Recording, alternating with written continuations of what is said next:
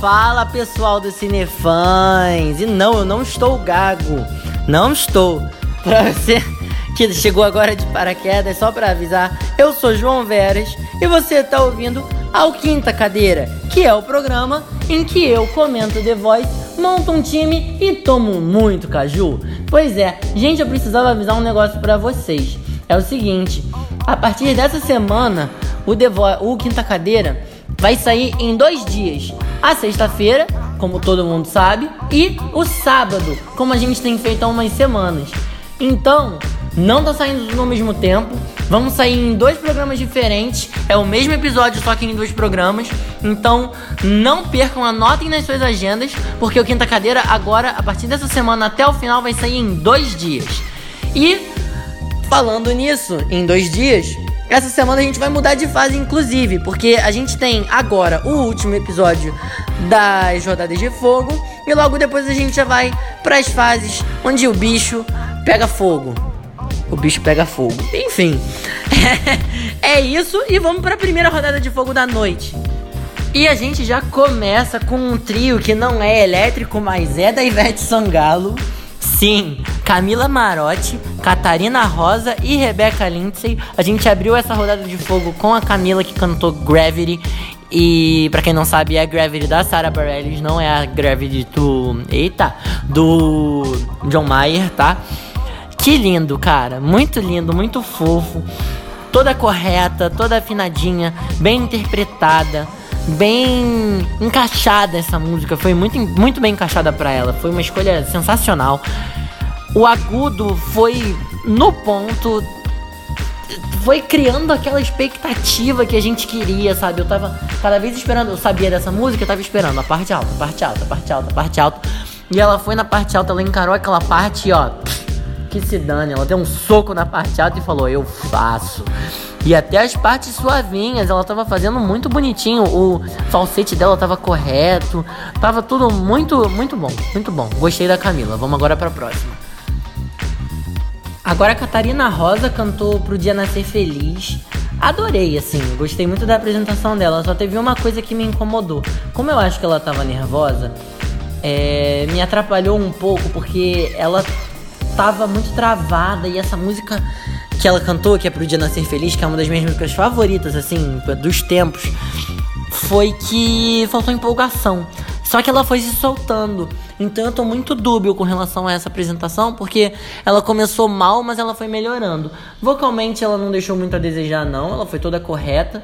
Mas quando ela se empolgou e soltou a voz mesmo, aí é que foi o pulo do gato pra mim. Agora a gente vai esperar pra ouvir a apresentação da Rebecca Lindsay. E a Rebeca escolheu cantar uma outra música que eu gosto muito, que é Regime Fechado da Simone Simaria. E ela cantou muito bem, cara. Ela cantou com o punch que a música pedia, ela cantou com a interpretação que a música pedia. Ela teve a voz para cantar essa música. Então, pra mim, fechando assim o raciocínio, essa batalha ela teve dois pontos muito altos e um ponto muito médio. Pra mim, a Catarina vai ser eliminada porque ela sinceramente deixou um pouquinho a desejar com relação a Camila e a Rebeca, foram muito bem. Sinceramente, elas foram, olha, muito bem mesmo, bem demais. E vamos ver agora o que, que a Ivete vai decidir, né? E a primeira salva da noite, como foi previsível e como eu sou muito bom de acertar, foi a Rebeca que foi com as justificativas que inclusive foi de observações que eu fiz sobre a apresentação dela, da porrada, do punch, da presença, e ela tá de parabéns. Eu acho que ela vai ter um futuro muito legal no programa. Vamos aguardar agora a próxima decisão, porque como foram três, a Ivete pode escolher duas pessoas. Cara, na boa, eu vou ter que passar os números da Mega Sena, porque Camila Marotti também passou de fase. E, cara, é, foi o que eu falei. Foi, tava muito previsível, tava muito na cara quem ia passar. E agora a gente vai aguardar a próxima rodada de fogo. E agora a gente teve a equipe Michel Teló, Bia Ferraz contra a Yolanda de Paulo. A Bia, ela abriu as batalhas aí, cantando cobaia. E ela foi num, crescendo, foi progredindo na, na, apresentação dela, que eu fui tomando um susto. Eu fui. Sabe quando você vai esbugalhando seu olho cada vez mais, que a pessoa ela vai te surpreendendo e você fica querendo acompanhar aquilo e você não consegue acompanhar, e mas você tenta e olha, gente, tô no chão. É, na hora que ela soltou um aquela, no meio da apresentação, eu olhei aquilo. Oh, oh, ok, tudo bem. Que presença, gente. Olha, ela cantou cobaia, mas quem serviu de cobaia foi esse público, porque vamos ver o que, que a Holanda vai fazer. Gente, o que foi Yolanda de Paulo cantando Somewhere Only We Know, que é outra das minhas músicas favoritas da vida, cara. Olha, tô embasbacado. Porque assim, todas as. É, ela foi encaixadinha em tudo. Teve umas horas que deu uma tremida, mas sabe quando você gosta da, da, da, da, tremida que dá, da instabilidade que você tem na voz, porque você vê que é uma música que traz um sentimento e que traz uma certa vulnerabilidade que, que a música pede e a pessoa entrega aquilo. E ainda tem outra. No final, ela não fez uma parte com a voz cheia dela e fez uma parte no falsete, que é uma parte aguda, que assim, eu fui pego desprevenido, eu não estava esperando que ela fosse fazer aquilo. E foi de uma doçura, sabe? De um como se eu tivesse abraçado uma nuvem e sei lá, eu não tivesse largado essa nuvem nunca mais até essa apresentação ter acabado. Ai, difícil. Eu não sei quem vai ganhar, não. Vamos ver agora que a banana tá na mão do Michel Teló, o que, que ele vai fazer. Eu acho que assim, foram duas apresentações bem antagônicas, mas ao mesmo tempo muito parecidas, porque exigiam um nível vocal alto, um controle muito bom.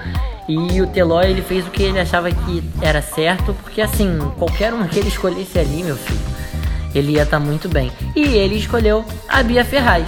Parabéns pra Bia, Embora eu tenha gostado muito da apresentação da Yolanda, eu acho que a decisão foi, foi boa. Acho que foi boa, acho que foi cabível. E agora a gente vai aguardar a próxima rodada de fogo.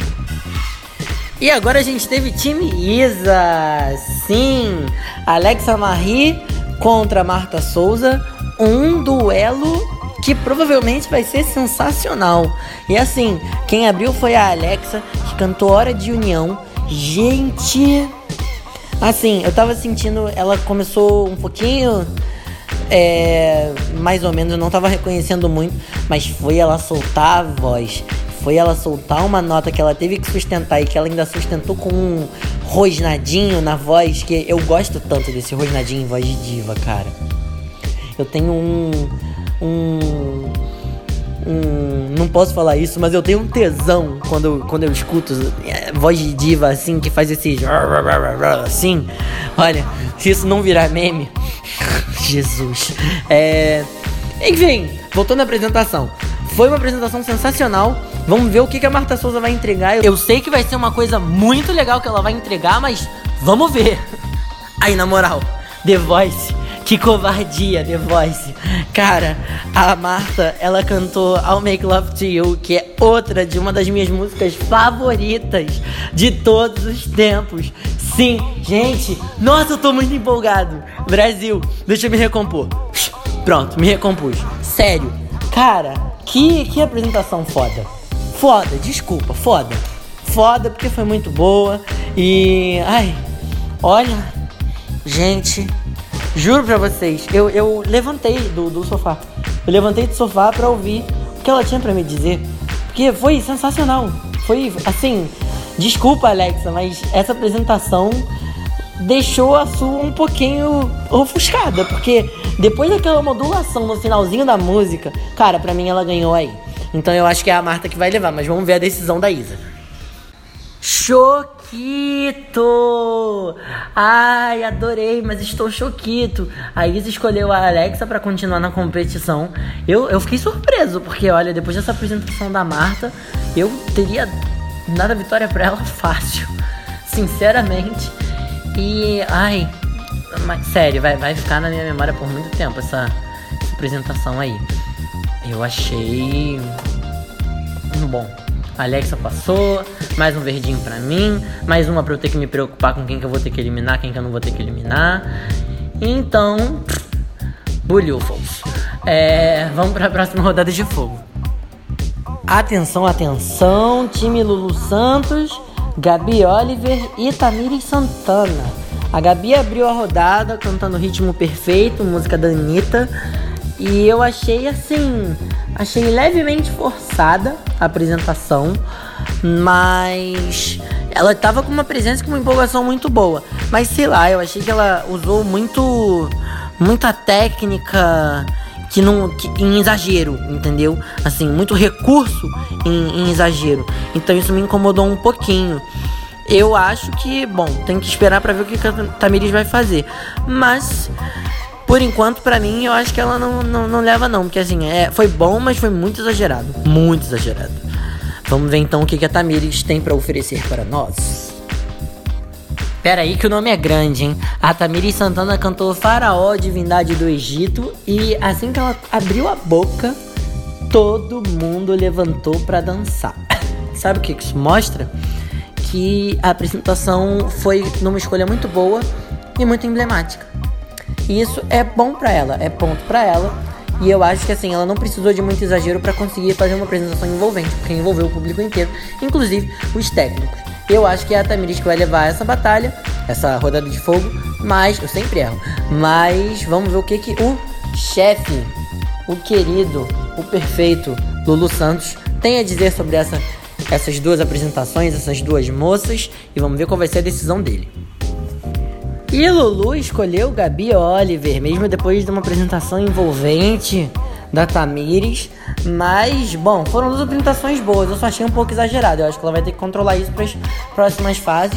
Não sei se ela vai muito longe, mas, bom, ela segue na competição e é isso aí, pessoal. Vamos para a próxima rodada de fogo. Mais uma vez a gente tem agora a time Ivete com Mariela e Samara Alves. A Mariela cantou Olhos nos Olhos do Chico e olha, sabe quando bate aquele arrependimentozinho de ter eliminado uma pessoa? Foi o que aconteceu comigo nesse momento. Que ela foi de uma interpretação que foi ímpar, foi assim, tinha cara, tinha boca, tinha olhar, tinha interação. Essa apresentação foi muito completona. Foi assim. Eu acho que esse pessoal tava me enganando nas batalhas, eu achei que foi ruim e acabei eliminando gente que não era pra ter eliminado. Esse pessoal me complicou. The Voice malvado. Vamos ver agora o que, que a Samara Alves vai cantar. E quem assistiu teve uma aula de controle vocal de uma menina de só 18 anos cantando uma música de Stevie Wonder, Ribbon in the Sky. Olha, Gente, Samara, parabéns. É porque assim, me, é, é um estilo que me agrada mais. Mas eu acho que por ter me surpreendido de uma forma muito positiva, eu daria para a vitória para Mariela, mas a Samara assim, ela não deixou nada a desejar. Ela fez o nome dela, ela tava afinadíssima, ela tava pronunciando tudo da maneira mais correta possível.